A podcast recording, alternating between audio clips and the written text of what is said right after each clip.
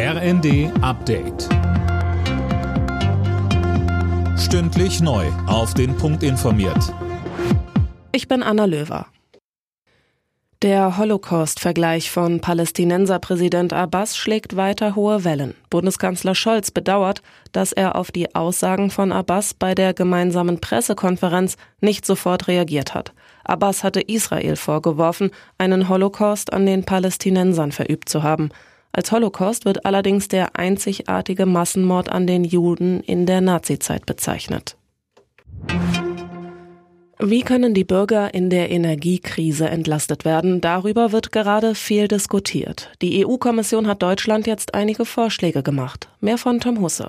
Die Mehrwertsteuer auf die Gasumlage einfach gar nicht kassieren, das geht laut EU-Recht nicht. Aber Brüssel sagt, wenn der Bund die Einnahmen wieder an die Bürger zurückgeben will, das geht.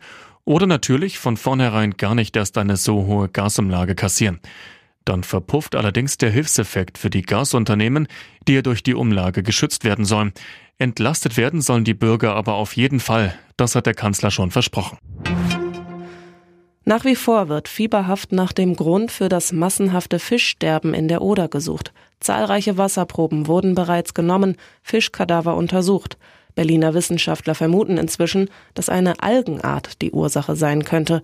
Die kann unter bestimmten Voraussetzungen ein Gift bilden.